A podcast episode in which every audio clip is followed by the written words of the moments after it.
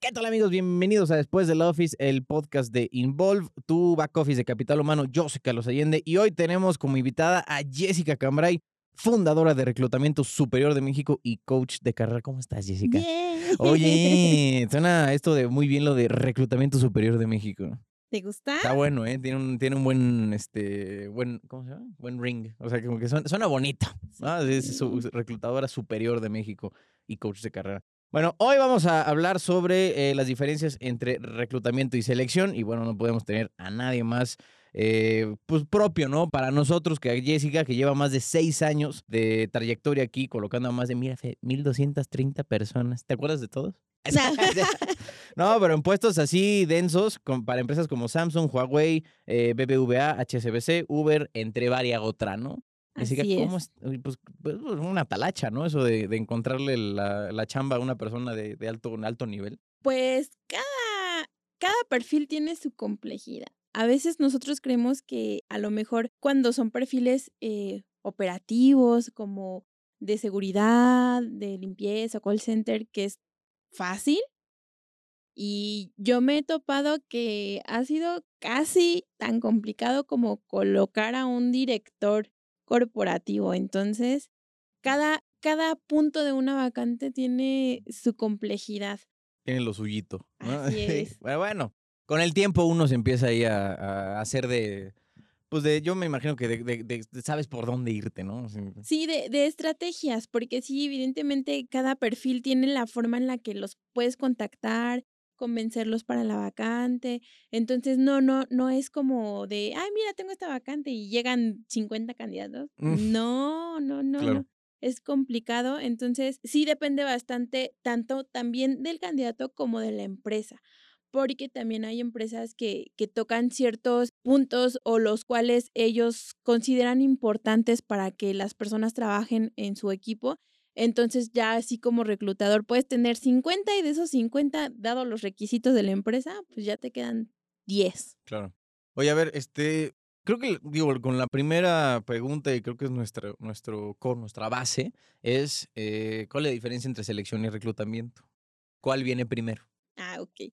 Mira, primero viene la parte de reclutamiento, que es toda la, la- la cuestión que hay detrás. Me refiero a que desde el momento en que sabes que hay una vacante disponible, hay que saber cuáles son todos los requisitos de la vacante, este, las competencias que se van a estar buscando en el candidato, el perfil, si va a ser un perfil remoto, si podemos tener la posibilidad de traer un candidato de otro estado, etcétera. Y ya que tenemos bien esta estructura, entonces ahora viene la parte de publicar la vacante en bolsas de O empleo. sea, el reclutamiento es como la lista, ¿no? De, de requisitos y, de- y el, yo- y la descripción del, del y puesto. la descripción del puesto, exactamente. Entonces, es como tirar la, la red, ¿no? O sea, tiras la red y ya, pues el que quede, pues todo chido. Exacto.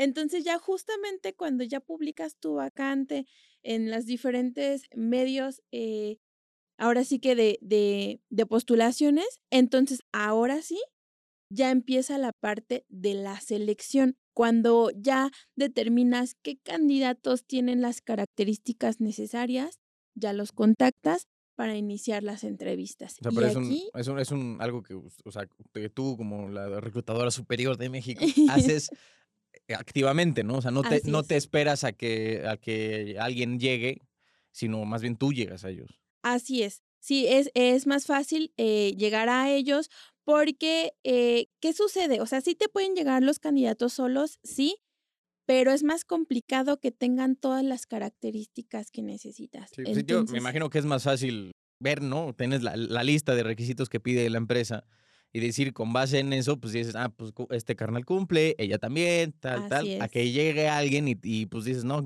la neta es que no cumples estos, lo- los cuatro cosas que me piden. Exacto. Entonces ya tú ya vas con, como con la lista del súper en la Sí, mano, ¿no? Exacto. Ya sabes, no, pues que naranjas, no, pues tal. Entonces ya sabes, ya es como la, la selección casi, casi hecha según lo que se pide, ¿no? Bajo pedido. Así es, bajo pedido. Entonces ya empezamos, este sí, este no, y ya empezamos a citarlos. Y ahí es cuando empieza la selección. Ok. que ya es cuando ya entrevistas al candidato, ya sabes que tiene lo indispensable para el puesto, ¿no? O sea, los requisitos mínimos. Sí, sí. Y ya en O la sea, de entrevista. experiencia, de a lo mejor algo de estudios. ¿no? Exacto. Y ya en la entrevista lo que revisamos es que tengas las aptitudes necesarias para el puesto. Porque eh, te voy a dar un ejemplo eh, muy, muy general. Ah, hay personas que, por ejemplo, pueden tener un puesto de gerente de cualquier área por 15 años, ¿no? Pero que resulta que su trabajo lo desempeña de la siguiente manera. Los primeros tres años que inició como gerente, implementó estrategias, se actualizó, aumentó las ventas y todo perfecto, ¿no? Entonces, esos tres años realmente sí le echó muchas ganas para desarrollarse como un buen gerente. ¿Y qué sucede? Que al término de estos tres años, los siguientes 12, lo único que hace es repetir la fórmula que hizo los primeros tres años.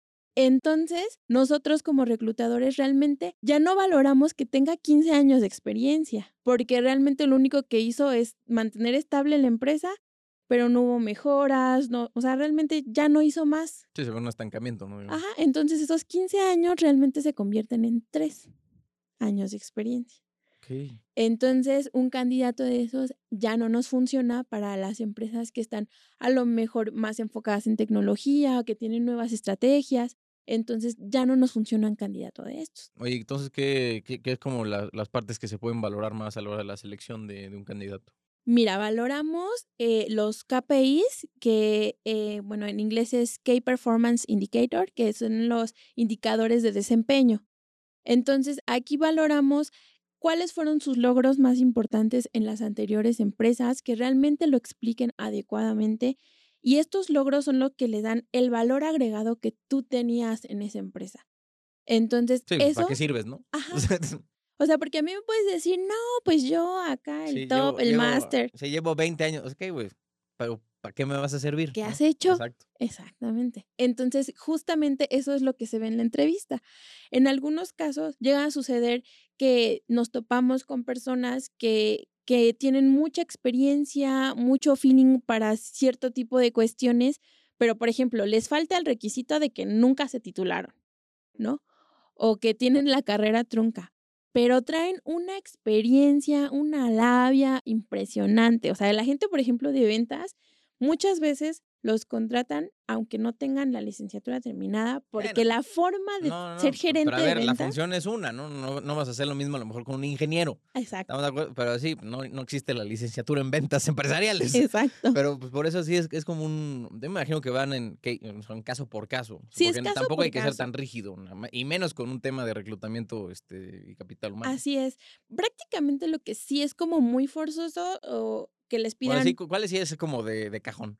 de que sí E- les Y casi inamovible. Ok, lo que sí es inamovible es eh, lo que es sectores de calidad, todos los perfiles que tengan que ver con aseguramiento de calidad, normativas y esto, sí o sí deben estar titulados. Abogados, bueno, obviamente, sí, De preferencia. de preferencia, Doctores también. y médicos, exacto.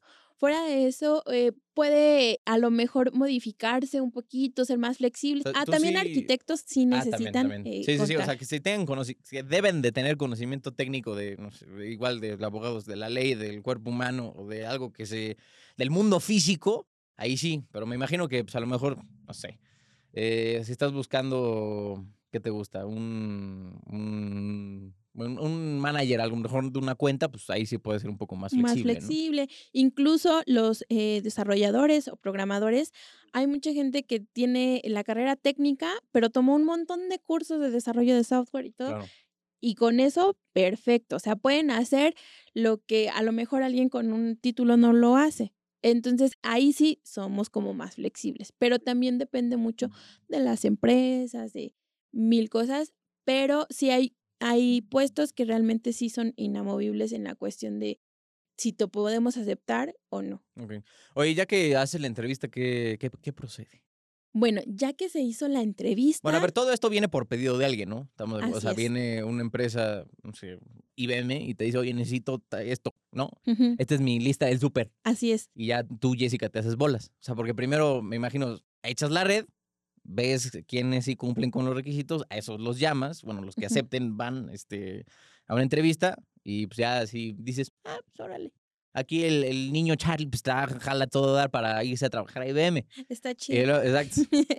Mm, Fíjate que antes de esta parte, cuando la empresa, el cliente llega con, con nosotros a, a de, oye, ¿sabes qué? Necesito esta persona con estos estas características. Antes de esto, hacemos un estudio de mercado Mm, en el cual le decimos al cliente, o sea, si está congruente lo que él quiere pagar o Claro. no. Porque digo, hay de plano, o sea, empresas que te quieren pagar tres pesos Sí. cuando la vacante vale 10. Entonces, pues simplemente es muy complicado encontrar perfiles que acepten un salario así. Entonces ya le dices, ¿sabes qué? Ajusta tu, tu sueldo y con mucho gusto eh, iniciamos. Sí, porque si no tú vas a estar también este, pi- picando piedra. eh, Ajá, y a nadie va a querer, ajá. Entonces, esto es lo que se maneja al inicio. Y ya cuando ya eh, tenemos, por ejemplo, varios candidatos entrevistados, ahí empieza una parte en la cual, bueno, este candidato me gustó porque tiene habilidades, porque a lo mejor tiene facilidad de palabra, es buen líder. Entonces, de acuerdo a las competencias que requiere la posición, entonces ahí sí ya empiezo yo a decir, bueno, este sí, este no, este porque sí. Incluso a veces lo- los clientes nos dicen, es que sabes que esta persona no me convence. Entonces ya es tu, tu chamba de vender al candidato. O sea, Claro. ¿por qué no te convence? Dime qué, qué le falta. Y ya te puede decir, no, es que, o sea, hay empresas que, híjoles, te pueden decir que sí, Bueno, que, dinos un ejemplo real sin decir nombres. híjoles. Que la empresa eh, Naranjas de Luis. La, la, la, la empresa Naranjitas eh, busca mm, perfiles eh, legales. Ajá. Es abogados, ¿no? ¿Abogados Exacto. ya graduados o...? Sí, ya graduados, pero con la condición de que no acepta nadie de escuela pública, Pública. Ah, padrísimo. para empezar. Y bueno, si Ahora, son de ¿Qué culpa escuela, tiene? Oye, pues la UNAM es muy buena para derecho. sí, súper buena. Y, o sea, yo de hecho muchos abogados que conozco buenos son de ahí. Pero Sí, bueno, muchos presidentes han salido de la ¿Han escuela de de la? Facultad de Derecho de la UNAM. sí, Pues qué mamones esos de la Sí. pero bueno. Digo, cada quien, ¿no? Pero pues, también se, se están cerrando un poco el, el- el mundo. ¿Sabes qué? ¿Qué es lo que yo me daba cuenta? Que ellos desde el proceso en el que empezaban a reclutar perfiles como becarios en el área legal, o sea, desde el inicio eran gente de escuelas privadas y además de eso, no solo era el tema de que fueras de escuela privada, sino que además físicamente fueras atractivo. Mm. O sea, y era así de, no, pues es que O nosotros... sea, pues quieren hacer una serie como Suits. ah, exacto. sí, de hecho ibas al lugar y muy, muy a ese estilo. Entonces dices, híjoles.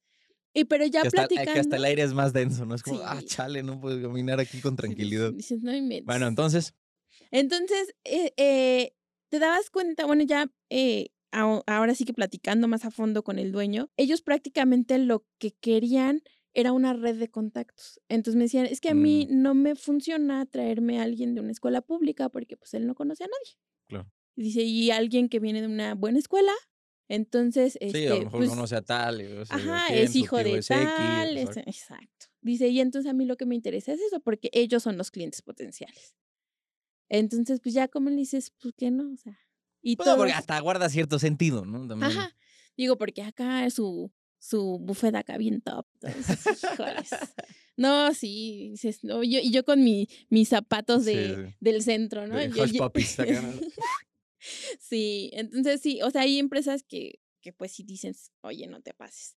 Pero, eh, al final es bronca suya y pues si a ti te dices, ah, pues órale, ¿no? Me, me aviento el, el tema, pues va para adelante, ¿no? Así es. Nada más que, por ejemplo, en este tipo de casos, lo que haces es platicar previo con la empresa y decir, oye, como me estás pidiendo un requisito tan puntual, me va a costar más trabajo. O sea, porque Claro. digo, No, entre más Realmente- específico, pues más y canijo. realmente lo, le digo, valora la situación y me estás pidiendo, pues, chicos o, o niños que, que realmente no tienen la necesidad de trabajar Claro. y que no les Sí, interesa a lo mejor trabajar. es, es hasta hobby, ¿no? O sea, no les interesa trabajar antes de graduarse. Claro. Entonces le digo, pues también no, no te van a llegar aquí, ay, 50, órale. Y les coge, pues no.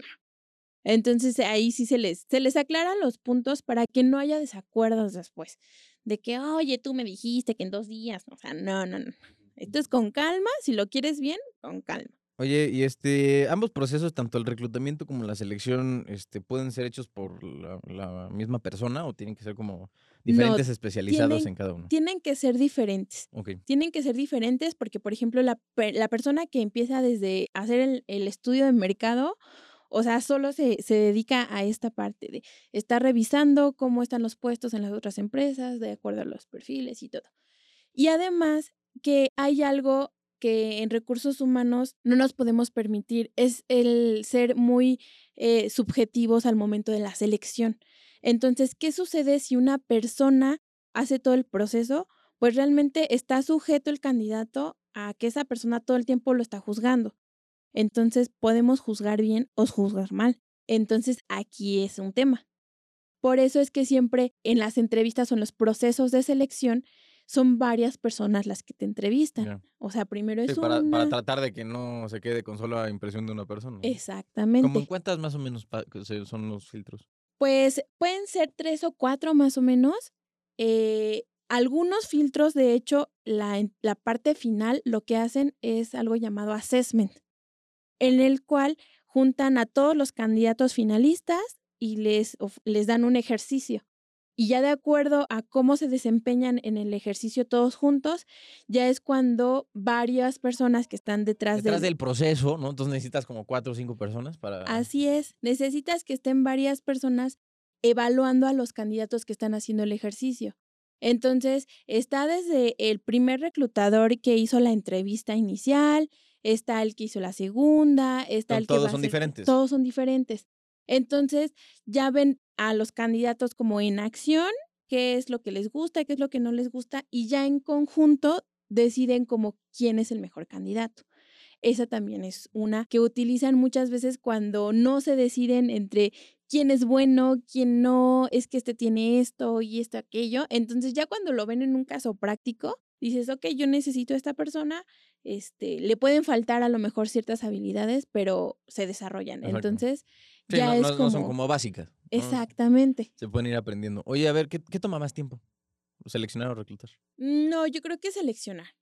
Yo creo que O sea, seleccionar. ya, ya es como, es el primer filtro, ¿no? Ya, o sea, ya que tienes a toda la gente, ya sabes, tienes como el, el mundo entero de, de personas que podrían calificar para un, un puesto, ya de ahí tienes que ir haciendo la, la selección. Ya ¿no? de ahí tienes que ir determinando a quién le vas a hablar, a quién vas a descartar en la entrevista y no, sí es lo más pesado, o sea, ya lo más tedioso viene siendo esta parte porque pues ya también eh, muchas veces a ti del otro lado también como reclutador dices, no, ya tengo acá el candidato ideal, este es perfecto y que te dice, no, ¿qué crees que ya firmé en otro lado? Dices, Ah, padrísimo. Y, es prácticamente, si no tienes varios candidatos listos, es empezar otra vez. Y dices, no Claro. Entonces sí. Ya. Oye, y a ver, este, ¿de, de qué forma pueden ayudar los especialistas en reclutamiento y selección como, como tú y la gente que trabaja contigo a este, las empresas que quieran cubrir una vacante? Mira, los podemos ayudar desde diferentes puntos. Eh, hay empresas, por ejemplo, que ya están como un poco desactualizadas en cómo está el mercado laboral. Entonces ya no saben cuánto pueden ofrecer para una vacante, cuánto tiempo se tardan y cuestiones por el estilo. Entonces también, por ejemplo, aquí podemos ayudarlos a hacer un estudio interno de en cuánto están valoradas cada posición, a Mm, lo mejor qué candidatos ya tienen las competencias o las habilidades para un aumento, un ascenso. Entonces, podemos ayudar mucho también en esta parte para tener esta actualización, porque pues ha- hay algunos que tienen a todos sus empleados de muchos años, entonces como que ya pierden el contexto de cuánto se les tiene que pagar y cosas por el estilo. Esto, obviamente la parte de reclutar, eh, cuando ya quieren posiciones nuevas o posiciones masivas, que es cuando quieres más de 10 candidatos, entonces ahora sí, ya es este, podemos ayudarlos en eso, o cuando quieren procesos a lo mejor eh, remotos, también manejamos lo que vienen siendo como servicios a distancia o contrataciones en otro país, pero para que trabajen en una empresa mexicana. Oye, pues eso de la pandemia seguro ha ayudado muchísimo, ¿no? Así Ahora, es. Con todo el trabajo remoto que ha estado empezando a florecer, pues digo, a lo mejor con el peor contexto posible, pero pues bueno, se, se ha creado ya una, una pues casi, no sé si ecosistema o ya la- hasta la costumbre de, de trabajar este, sin estar en la oficina. Así es, de hecho, ya actualmente varias empresas tienen un esquema híbrido, que un dos Y días. seguramente lo van a mantener. Sí, dos días en oficina, tres días en tu casa y ya los contratos ya vienen así, o sea, estipulados. Ya la empresa no te puede salir a la mera hora con que No, ahora te todos. vienes Exacto. todos los cinco días. No, porque ya el candidato firmó Sí, un esquema híbrido. Sí, Yo estoy en mi casa. Papelito habla. Exacto. Oye, me acabo de dar cuenta que no terminamos de, de pasar por el proceso de selección. Entonces, las, las cuatro o cinco entrevistas, disculpen ustedes, cuatro o cinco entrevistas este, ah, que pasan ya en la selección y luego ya que tienes, normalmente, ¿qué le llevas al, al cliente? ¿Como cinco o seis opciones? No, ya al final nada más son tres. Ah, ok. Materna y, que, Sí. y, y que ya el cliente, me imagino que hará su propio proceso de entrevista con, con Así ellos. es, ya al final ellos eh, ya tienen como la entrevista final en la cual ya dicen, bueno, este es el candidato que, que más me gustó, entonces yo necesito que este candidato se presente tal día y ya es como que chama nuestra de, oye, si tienes trabajo, o sea, ya renuncia o yo te aviso, apoyo, ¿no? por favor, porque luego hay uno, es que...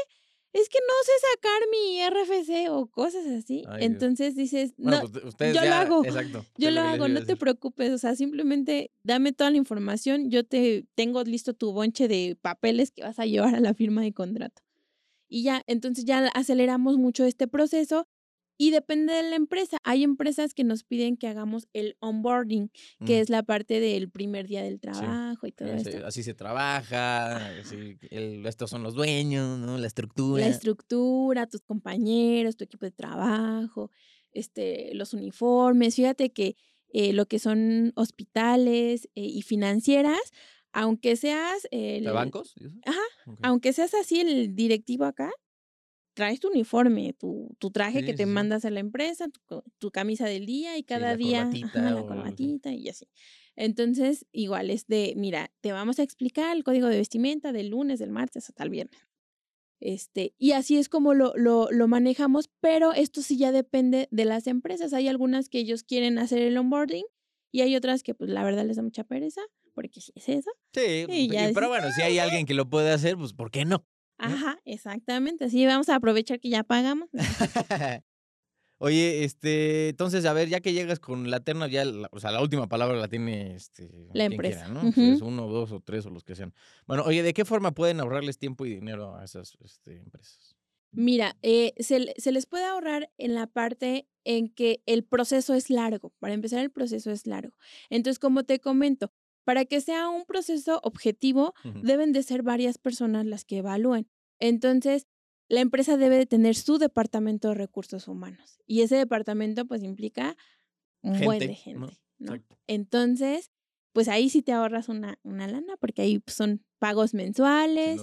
Y además de eso, Bueno, las evaluaciones psicométricas que tienen costo aparte, el estudio socioeconómico que es la visita domiciliaria, o sea, son muchos gastos para una empresa que no contrata constantemente.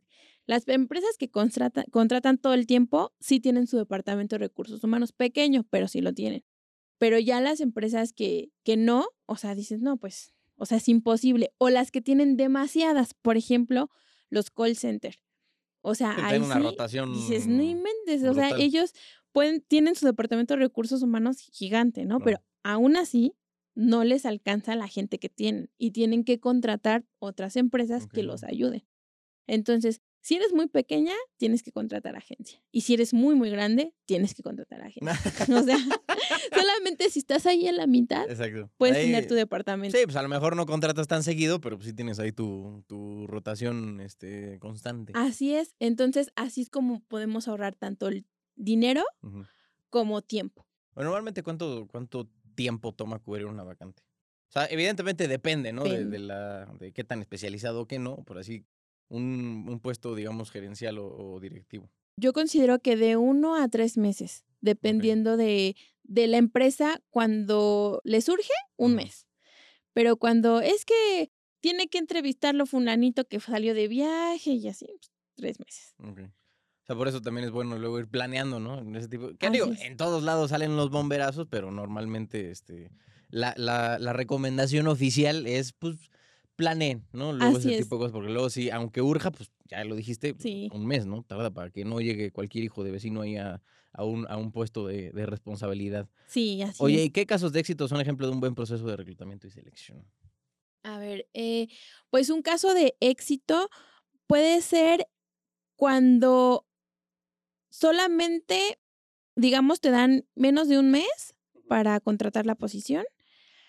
Y un caso de éxito es que la primera terna que tú sacaste de candidatos en la, en la primera ronda de entrevistas se quede uno de esos candidatos de la primera terna. O sea, pero sí lo ves viable, ¿no? Que eso suceda. Sí, sí lo ves viable porque cuando el cliente es muy puntual en que este sí, esto no, esto sí quiero, pero que realmente desde el inicio conoce lo que quiere, es muy fácil. O sea, ya teniendo a, los candidatos listos, es muy fácil.